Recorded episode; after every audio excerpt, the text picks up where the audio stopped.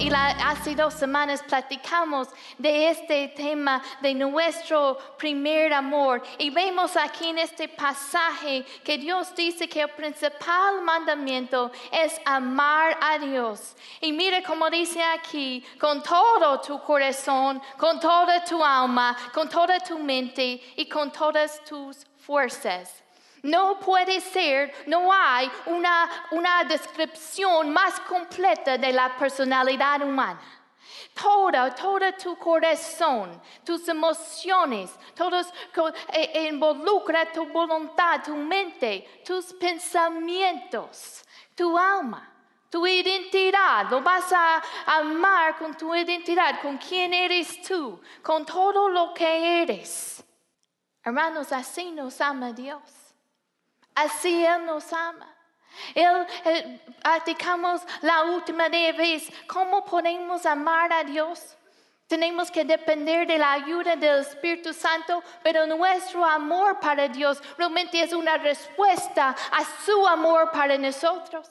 Recuerda que yo les dije la semana, la última vez, de primero de Juan 4, 19, que dice, nosotros le amamos a Él porque Él nos amó primero.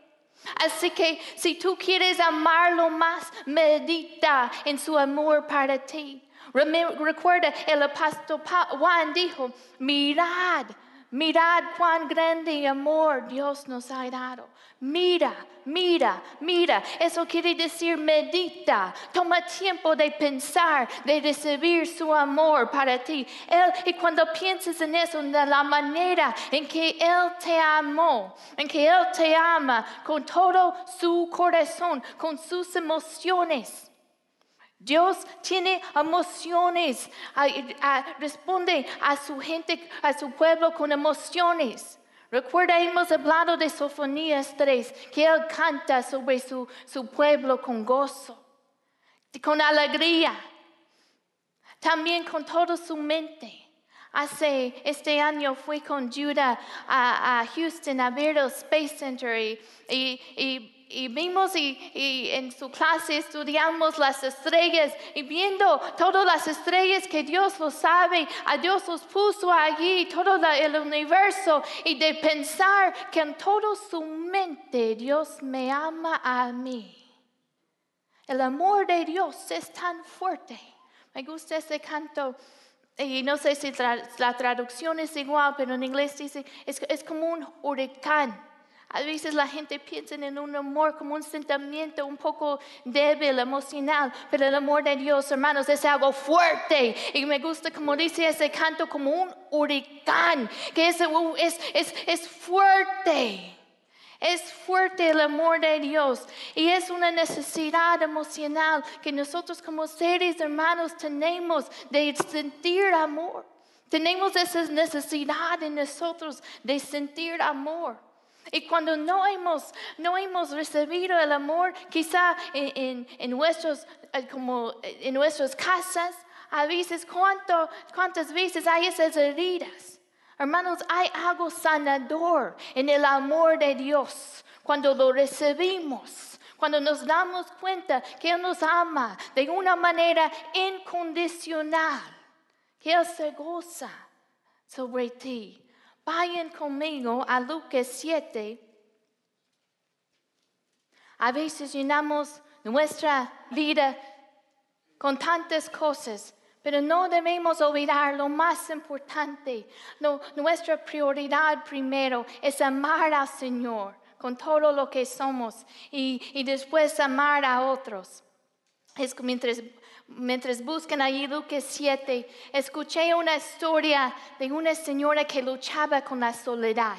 Y esta mujer decidió ir a la tienda y decidió comprar un perico para tener algo con que conversar. Y eh, compra el perico y llega a la casa y el pájaro no habla.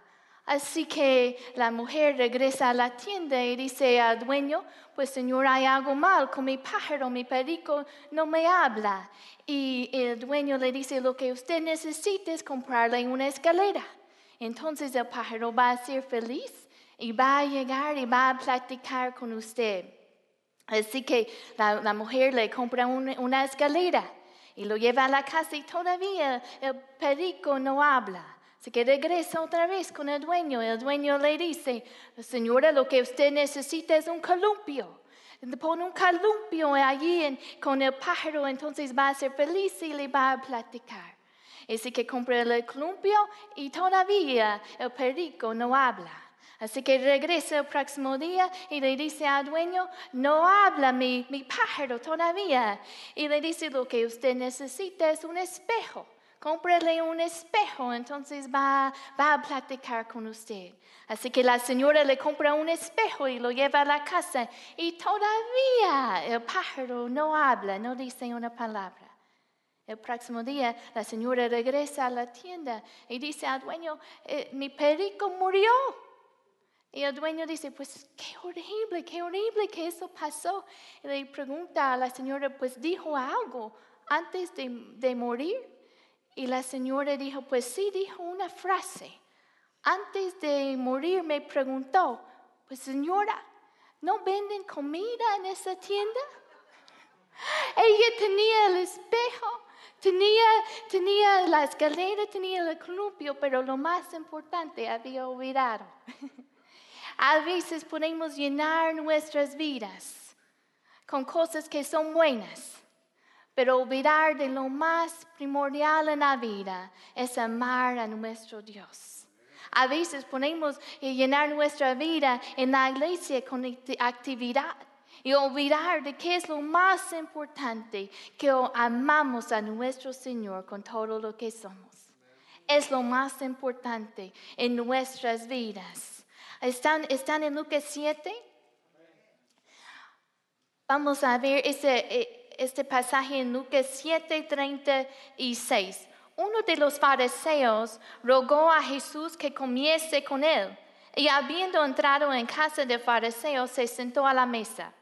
Entonces una mujer de la ciudad, que era pecadora, al saber que Jesús estaba a la mesa en casa de, del fariseo, trajo un frasco de alabastro con perfume. Y estando detrás de él, a sus pies, llorando, comenzó a regar con lágrimas sus pies y los enjugaba con sus cabellos y besaba sus pies y los ungía con el perfume. Cuando vio esto el fariseo que le había convidado, dijo para sí, este si fuera profeta conocería a quién y qué clase de mujer es la que le toca, que es, ¿qué? Pecadora. Nada más estoy chequeando. Entonces respondiendo Jesús le dijo, Simón, una cosa tengo que decirte. Y él le dijo, di maestro. Un acreedor tenía dos deudores. El uno le debía 500 denarios y el otro 50. Y no teniendo ellos con qué pagar, perdonó a ambos. Di pues, ¿cuál de ellos le amará más? Respondiendo, Simón dijo, pienso que aquel a quien perdonó más. Y él le dijo, rectamente has juzgado. Y vuelta la mujer dijo a Simón, ¿ves esta mujer? Entré en tu casa y no me diste agua para mis pies, mas esta ha regado mis pies con lágrimas y los ha enjuagado con sus cabellos. No me diste beso, mas esta, desde que entré, no ha cesado de besar mis pies. No ungiste mi cabeza con aceite, mas esta ha ungido con perfume mis pies.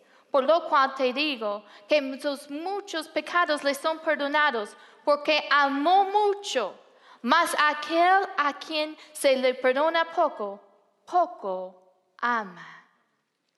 Esta es una historia de cuando la mujer pecadora unge a Jesús. No se confunden esta historia cuando hay, hay, otra historia cuando María unge a Jesús en Juan 12. Cuando María unge a Jesús, esto es antes de su muerte. Esta historia probablemente pasó al principio de su ministerio.